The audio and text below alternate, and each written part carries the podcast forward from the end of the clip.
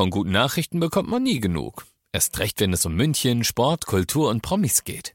Lesen Sie selbst gute Nachrichten. Heute in der Abendzeitung und auf abendzeitung.de. Abendzeitung. Die ist gut.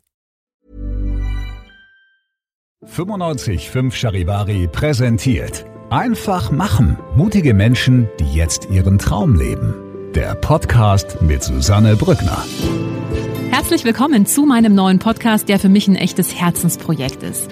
Ihr hört in diesem Podcast Menschen, die ganz mutig ihren Traum gefolgt sind, die ganz mutig ihre eigene Vision verwirklicht haben, ganz egal, was das Umfeld dazu gesagt hat, ganz egal, wie verrückt vielleicht diese Idee erstmal erscheinen mag. Diese Menschen haben alle eins gemeinsam, sie haben sich nicht beirren lassen und sind einfach ihren Weg gegangen und sagen jetzt, wir sind glücklicher als jemals zuvor. Ich hoffe, diese Geschichten inspirieren euch genauso wie mich und ich wünsche euch jetzt ganz viel Spaß beim Zuhören. Ich freue mich ganz besonders, heute einen sehr geschätzten Kollegen und Freund begrüßen zu dürfen. Ihr kennt ihn alle. Es ist Film- und Serienexperte Emo Emanuel Pavel. Hallo, so schön, dass du da bist. Hallo, oh, ich freue mich, dass ich jetzt auch mal dabei sein darf im Podcast. Ja, weil deine Lebensgeschichte ist der Knaller, äh, wissen viele auch noch nicht. Also danke erstmal, dass du uns da heute ein bisschen drüber erzählst. Und du bist ja ein Mensch, der über 500 Hollywood-Größen interviewt hat. Über 80 Oscar-Gewinner sind mit dabei. Zum Beispiel hast du mit Leonardo DiCaprio gesprochen, mit Tom Hanks, mit Angelina Jolie. Du hattest alle deutschen Stars vor Mikrofon. Thomas Gottschalk, Anke Engelke, Elias Mbarek, Matthias Schweighöfer. Also ich glaube, hm. da braucht man nicht auf, äh, anfangen, die alle aufzuzählen. Und du hast auch internationale Musikstars, wie zum Beispiel Justin Timberlake oder Beyoncé interviewt. Ähm, hättest du dir als Kind gedacht, dass du mal mit internationalen Superstars zu tun haben wirst? Überhaupt nicht. Natürlich überhaupt nicht. Und es ist auch bis auf den heutigen Tag so ein komisches Gefühl, weil wenn du die Liste vorliest, dann denke ich mir, boah, wie krass, wie cool ist das denn? ja. Aber wenn das dein täglicher Job ist, wird es ja irgendwie normal. Dann ist es halt Angelina Jolie zum dritten Mal. Aha, das mache ich also heute. Und ähm, das ich glaube, ich krieg die beiden Menschen immer noch nicht so richtig zusammen. So mhm. der, der Emu, der mit den ganzen spricht und ich, wo ich mir denke, ja, aber ich bin doch nur ich und ich mache hier mein Leben. Was, ja. Macht das nicht jeder. Mhm. Aber ich bin natürlich auch wahnsinnig dankbar, dass ich da so reingerutscht bin und dass ich das machen darf. Und ich bin sehr, sehr glücklich. Ja, und da würde ich gerne mit dir drüber reden, denn es war ja als Kind nicht dein erklärtes Ziel, ich will mal Film- und Serienexperte werden und mal mit den großen Schauspielern dieser Welt sprechen. Überhaupt nicht. Ich glaube, als Kind hatte ich einfach nur das Ziel, oh je, wie werde ich denn glücklich? Hm. Ähm, was damit zusammenhängt, dass ich äh, in, einer, in einer Sekte aufgewachsen bin, mehr oder weniger. Meine Familie waren Zeugen Jehovas. Das heißt, als wirklich kleines Kind habe ich das geglaubt, weil dahinter fragt man sich, es ist ein bisschen wie der Weihnachtsmann. Aber dann kippt es irgendwann, wenn man in die Schule kommt. Und dann dachte ich mir so, also, irgendwie ist das doch Quatsch. Aber ich konnte auch mit niemandem darüber reden. Und ab einem bestimmten Alter, ich würde mal sagen, so als Teenager war mir vollkommen klar, okay, also diese Religion ist nicht meine Religion.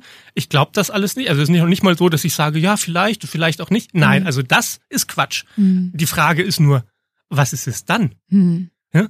Und gerade wenn man religiös ist, hat man ja sehr viele einfache Antworten auf die großen Fragen des Lebens und Gott möchte dies und jenes und nach dem Tod geht so weiter. Und ich hatte so ein Vakuum für diese Fragen und hatte ein Herz, das gesagt hat, ich bin jetzt auf der Suche. Hm. Wie schwer ist es? Ich meine, du bist damit aufgewachsen und als Kind, klar, sind die Eltern die, die alles wissen, die, die alles richtig machen, du unterfragst es nicht. Wie schwer ist es oder wie groß war der Schock für dich zu realisieren, okay, was meine Eltern mir da auch vorleben oder die Jahre erzählt haben, ist totaler Bullshit? Hm. Ne, es war ja nicht so eines Morgens wache ich auf und es ist ein Schock, mhm. sondern es war, es wurde zunehmend komplizierter. Ich glaube, so kann man es ganz gut erklären. Es ist wie, wie ein Türmchen, das sich aufbaut und aufbaut und aufbaut und aufbaut und dann kommt noch irgendwas dazu, bei dem ich mir denke, aber das ist doch Quatsch und so. Und die Arche Noah, really? Also waren da die ganzen Tiere drauf? So, das mhm. ist das, was als Kind losgegangen ist. Und ich glaube, was mich, was mir riesige Schwierigkeiten bereitet hat, war die Ernsthaftigkeit, mit der alle anderen um mich rum dabei waren bei dieser Sache. Ich konnte mit niemandem kritisch darüber sprechen. Ich konnte mit niemandem sagen, ja, aber seid ihr euch sicher oder so, weil dann wäre ich gleich auf dem Radar aufgetaucht. So, oh, was ist mit ihm? Hat er ein Glaubensproblem? Und dann springen sie auf einen drauf und versuchen einen zu retten. Und mir war vollkommen klar, dass ich mich dieser Situation nicht aussetzen möchte. Gleichzeitig hatte ich aber kein äußeres Regulativ, das gesagt hat, pass mal auf, du bist total in Ordnung, die anderen sind die Verrückten. So. Also mit dieser Schwierigkeit, die, die ist eigentlich nur zunehmend größer geworden, mhm. je älter ich wurde, bis ich irgendwann halt im Teenageralter den Zeithorizont hatte, na ja, ich fange nach der Schule an zu arbeiten und dann bin ich ja frei, weil dann kann ich machen, was ich will und dann zwingt mich zu nie, niemand zu irgendetwas. Und das war dann so eine gewisse Erleichterung. Hm, aber wahrscheinlich eine, wie blickst du heute auf diese Zeit zurück? War es die schlimmste Zeit in deinem Leben? War es die lehrreichste Zeit? Naja, also ich kann die Zeit, diese Kindheit nicht vergleichen mit einer anderen Kindheit. Keine Ahnung. Ich hatte diese Kindheit, das ist es. Und ehrlich gesagt, ich glaube, ich wäre nicht der Mensch, der ich jetzt bin. Das ist so eine Binsenweisheit. Aber ich wäre nicht der Mensch, der ich bin, hätte ich das nicht gehabt. Und ich glaube, viel von meinem Job und von dieser Art, wirklich Filme und große Geschichten zu, mit einem ganz bestimmten Auge zu sehen und zu verstehen, was man spürt, wenn man große Filme oder große Serien sieht, hat damit zu tun, dass ich als Kind wirklich verstanden habe, was es bedeutet, wenn Menschen eine bestimmte Geschichte so sehr glauben, dass sie ihr ganzes Leben danach ausrichten. Mhm. Für mich war das irgendwann einfach nur noch eine Geschichte.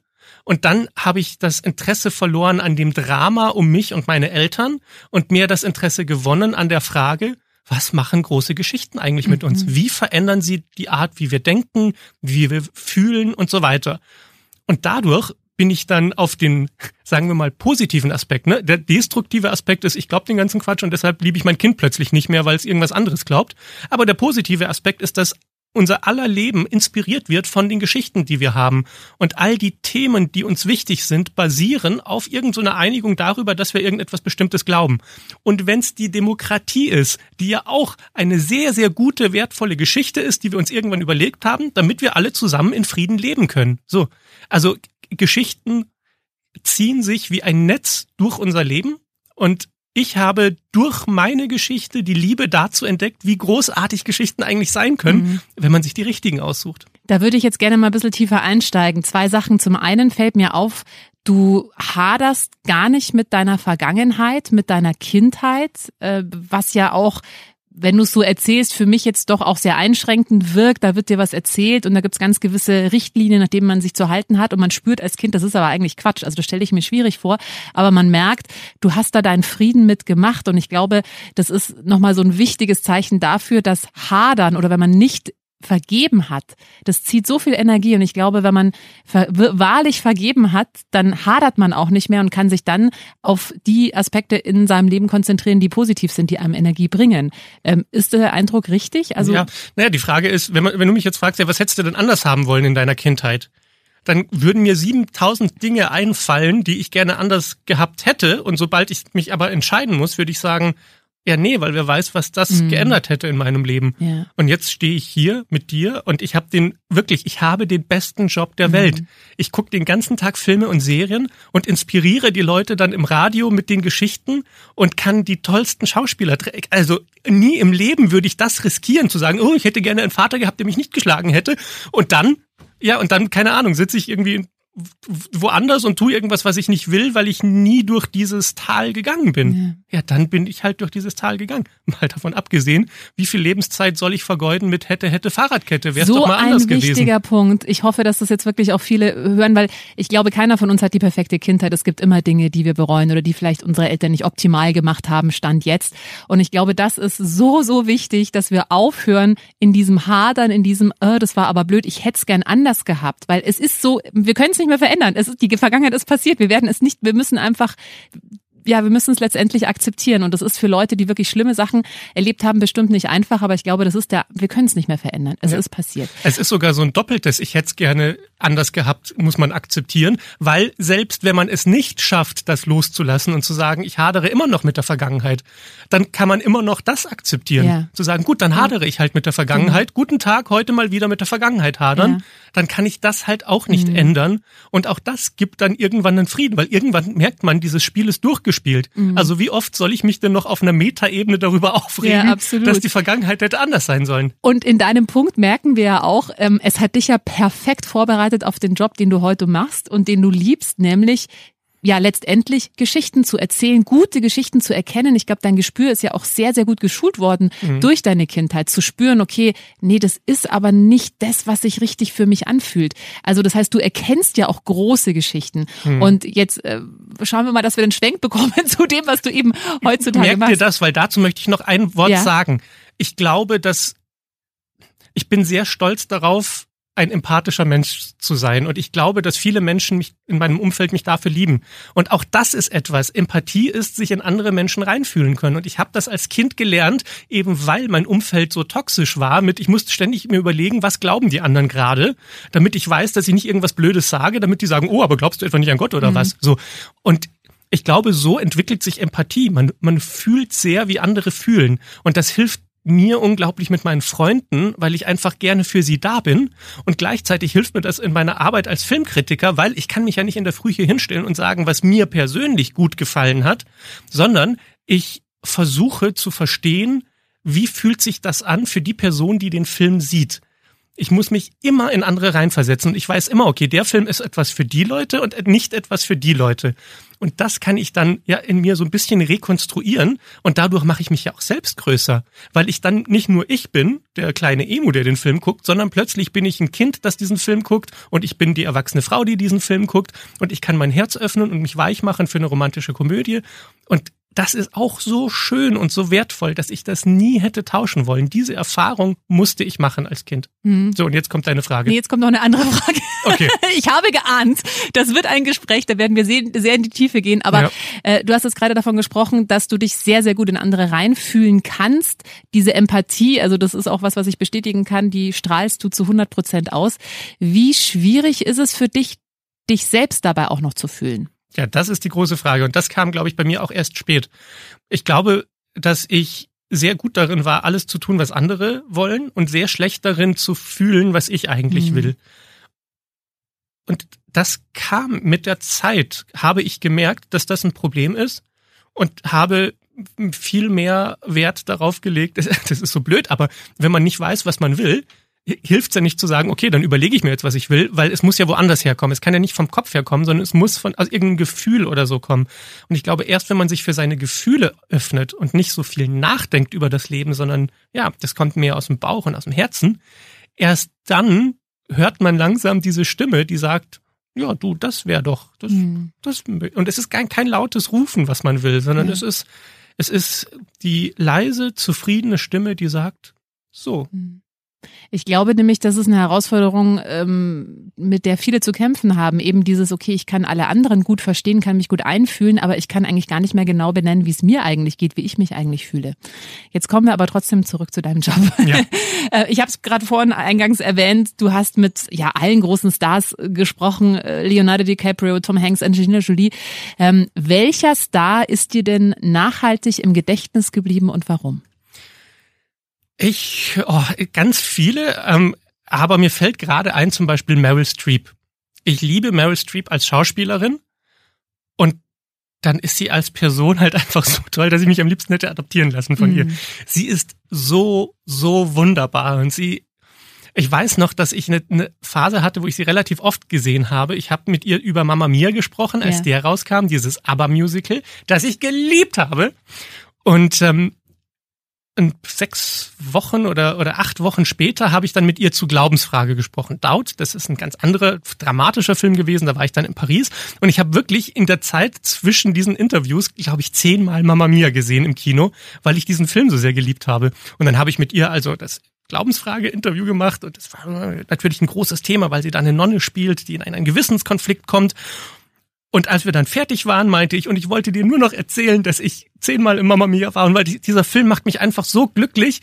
Und dann kam sie um den Tisch rum zu mir und hat meinen Kopf in beide Hände genommen und hat mir so einen dicken Kuss auf die Backe drauf gedrückt, dass ich geschmolzen bin, mhm. weil sie das so süß fand, weil und ich glaube, da, da, da trifft man eine große Wahrheit über Meryl Streep. Sie ist eine so großartige Schauspielerin und so eine großartige Oscar-Gewinnerin, dass man ihr immer mit einer gewissen Ehrfurcht und Demut begegnet. So, oh, du bist die große Meryl.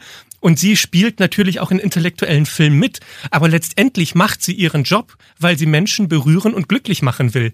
Und dass sie dann gemerkt hat, so dieser Mama Mia, der, für den sie nicht berühmt ist, sondern für den sie noch nicht mal für den Oscar nominiert war, löst so etwas in einem Menschen aus, hat in ihr wiederum so eine Freude ausgelöst, dass sie offensichtlich dachte, den knutsche ich jetzt mal ab. Mm, oh, sehr schön, ja. Die wirkt ja auch immer sehr warmherzig. Also die ja. scheint wirklich ein besonderer Mensch zu sein. Ähm, wie kam denn jetzt dein Weg vom Emu, der aufgewachsen ist äh, in einer Familie, die äh, Zeugen Jehovas sind, zum ich interview Mel Streep und Tom Hanks und Leonardo DiCaprio? Das war das große Glück, dass sich A von außen immer Glück ergeben hat für mich und B, dass ich das große Glück hatte, dass ich, dass für mich immer im Vordergrund stand, ich muss jetzt erstmal ja, selbst glücklich werden. Ich muss jetzt mhm. gucken, wie, wie, also nicht dieses, oh, ich muss jetzt eine große Karriere machen, weil nur dann bin ich so. Also, als ich raus bin aus meinem Elternhaus, habe ich erstmal eine Ausbildung gemacht bei der Bank, weil ich dachte, das ist sicher.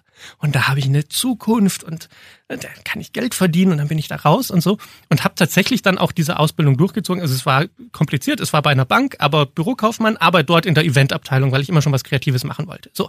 Und dann habe ich einfach das zwar durchgezogen, aber gemerkt, nee, das ist es nicht, damit werde ich nicht glücklich. Und ich musste eine Lebensentscheidung treffen, nämlich erstmal jetzt weiter Geld verdienen oder dem Herzen folgen. Und irgendwie hat's mich zum Radio gezogen. Und ich kann dir nicht genau erklären, warum, aber ich habe gespürt, so da führt mich mein Weg hin. Wie alt warst du damals? Ähm, ich habe die Ausbildung mit 17, 18 gemacht, also 19, 20, mhm. so. Mhm.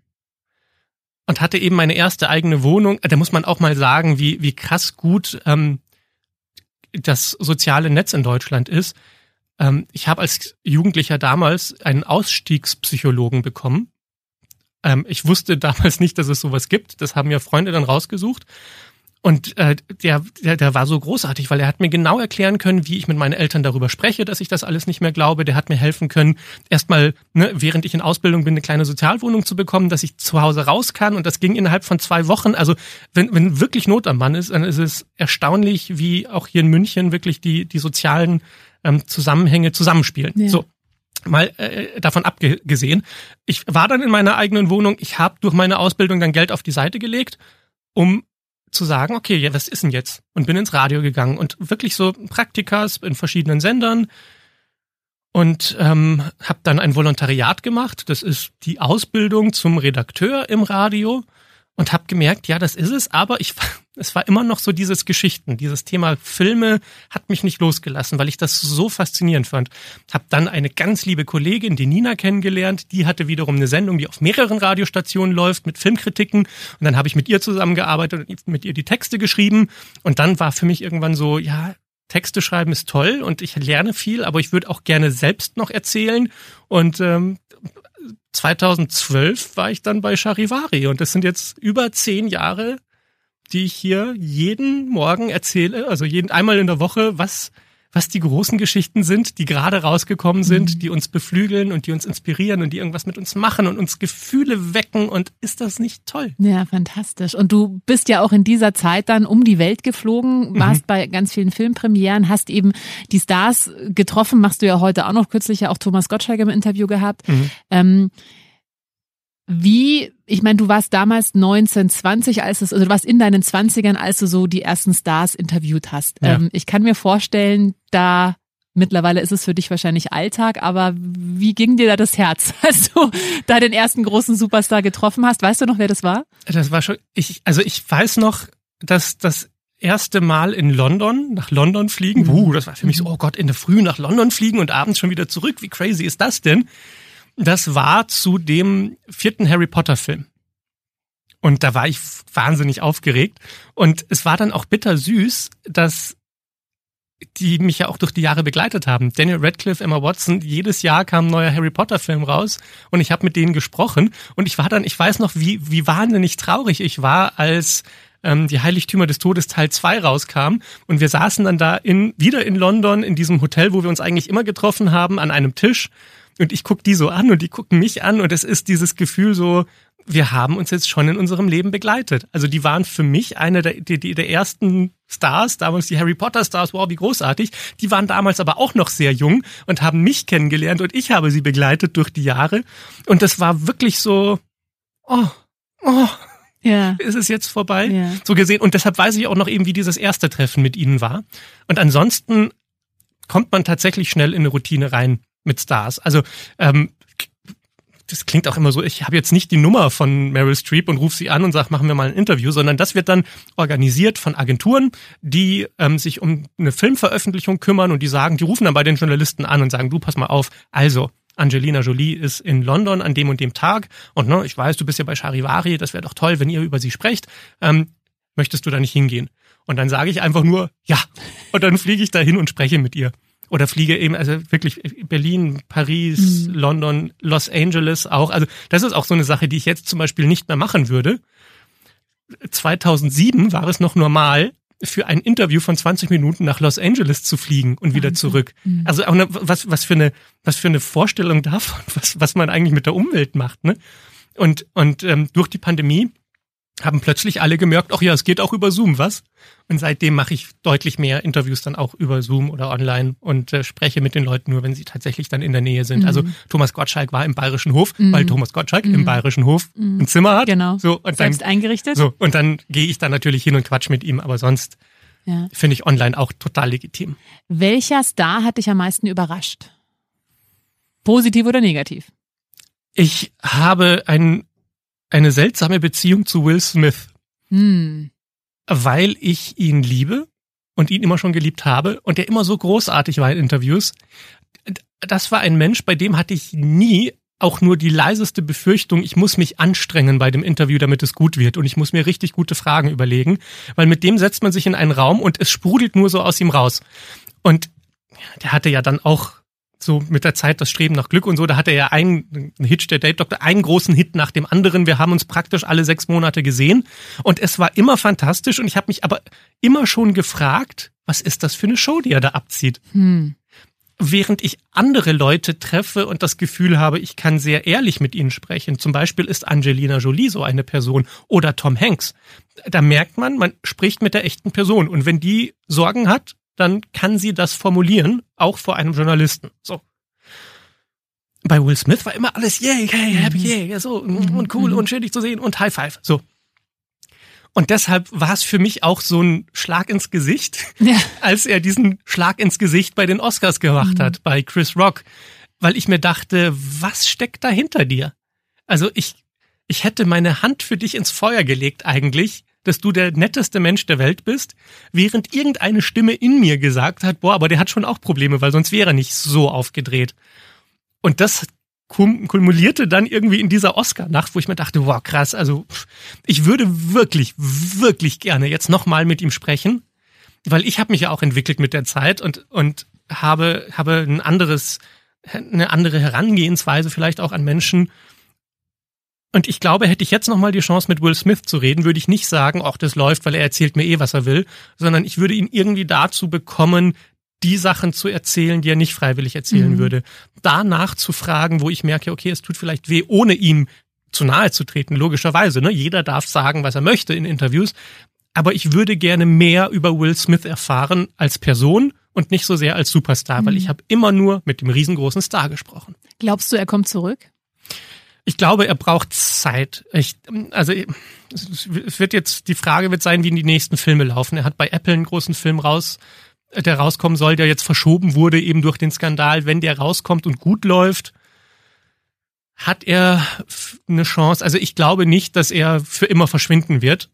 Aber es wird schon interessant sein zu sehen, auch wie die Medien dann damit umgehen. Mhm. Also ob man gütig ist und sagt, was passiert ist, ist passiert und er hat sich entschuldigt und was soll man jetzt, soll er jetzt für immer in einem Erdloch wohnen oder was ist denn, was, was erwartet man denn? Mhm. Aber ich glaube trotzdem, dass sich so eine Dynamik entwickeln kann, auch in den Medien. Wo große Filmproduzenten sagen, aber wir geben doch keine 20 Millionen für einen Film aus, bei der er mitspielt und dann reden alle nur über ihn. Und das kann ich dann auch verstehen. Das ist dann eine wirtschaftliche Entscheidung und ich glaube, irgendwo dazwischen wird sich das dann einpendeln. Aber mhm. dass er irgendwie nochmal groß auf die Bühne zurückkommt und dass die Oscars sagen, hey, wir haben dir vergeben, jetzt komm auf die Bühne, kann ich mir nicht vorstellen. Ja. Was macht denn für dich eine gute Geschichte aus?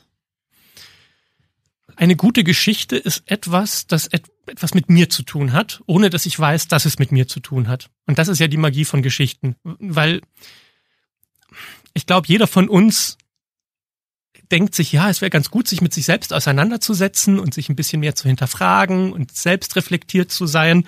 Aber das ist ja gar nicht so einfach. Und ich glaube, Geschichten geben einem einen Einstieg in die Möglichkeit, sich zu fragen, was hätte ich in dem Moment gemacht? Wie fühlt sich das bei mir an? Habe ich diese Anteile auch?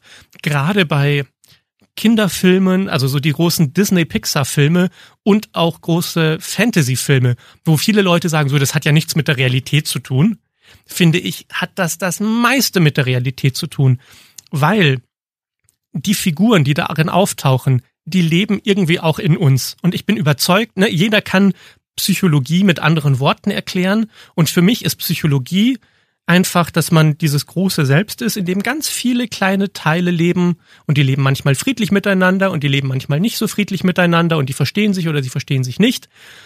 Manchmal bekriegen sie sich und dann hat man Probleme im Leben und manchmal ist Harmonie da und man fühlt sich total verstanden und geliebt und kann sich selbst lieben und all diese Teile haben so einen kleinen Spiegel draußen in der Welt und zwar in den Filmen und in den Serien, die wir sehen.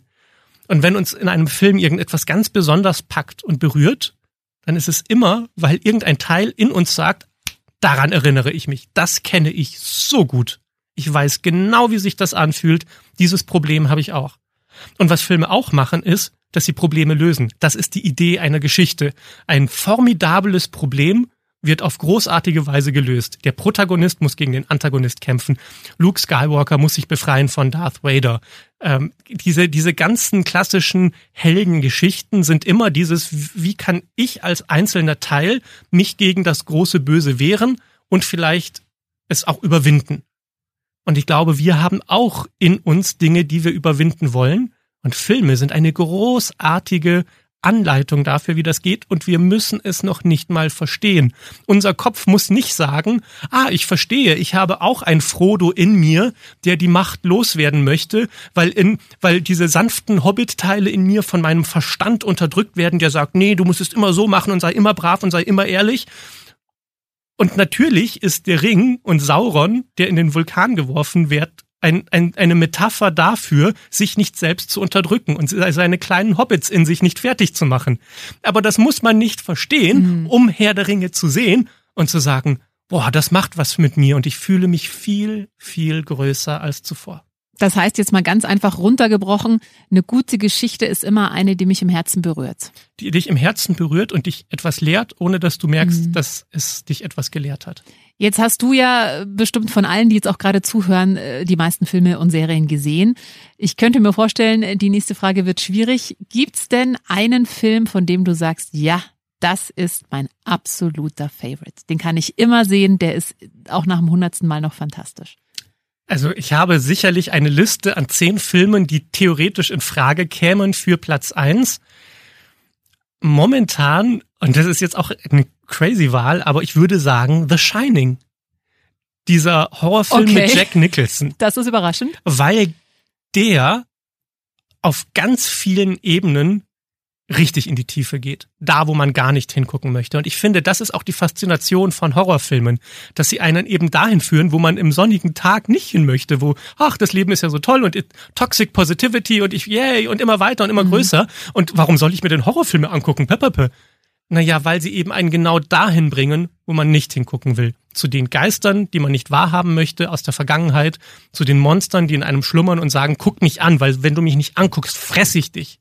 So dafür stehen Horrorfilme. Und ich finde, The Shining ist der Prototyp eines Films dafür, der auf allen Ebenen das von unten rausholt, was man sich nicht angucken will, damit man es sich angucken kann und dann leichter und schöner leben kann. Das ist ja auch das Tolle aus, aus Horrorfilmen und aus Dramen. Warum soll man sich Filme angucken, wo man weinen muss?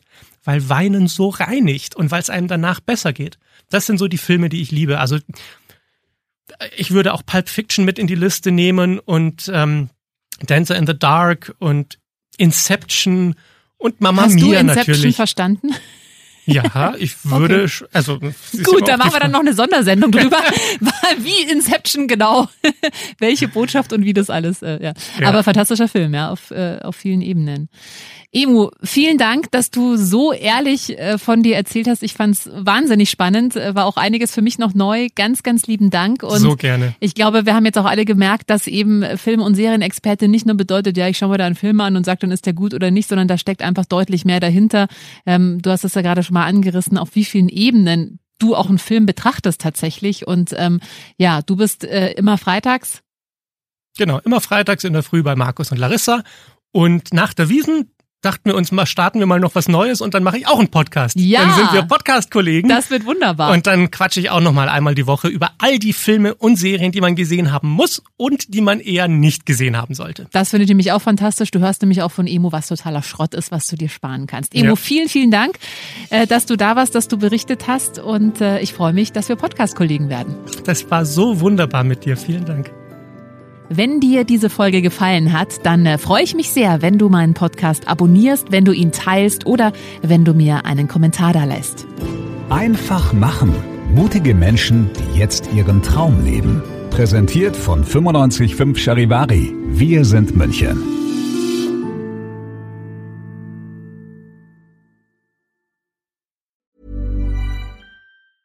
Even when we're on a budget, we still deserve nice things. Quince is a place to scoop up stunning high-end goods for 50 to 80% less than similar brands. They have buttery soft cashmere sweaters starting at $50, luxurious Italian leather bags, and so much more. Plus, Quince only works with factories that use safe, ethical, and responsible manufacturing. Get the high-end goods you'll love without the high price tag with Quince. Go to quince.com/style for free shipping and 365-day returns.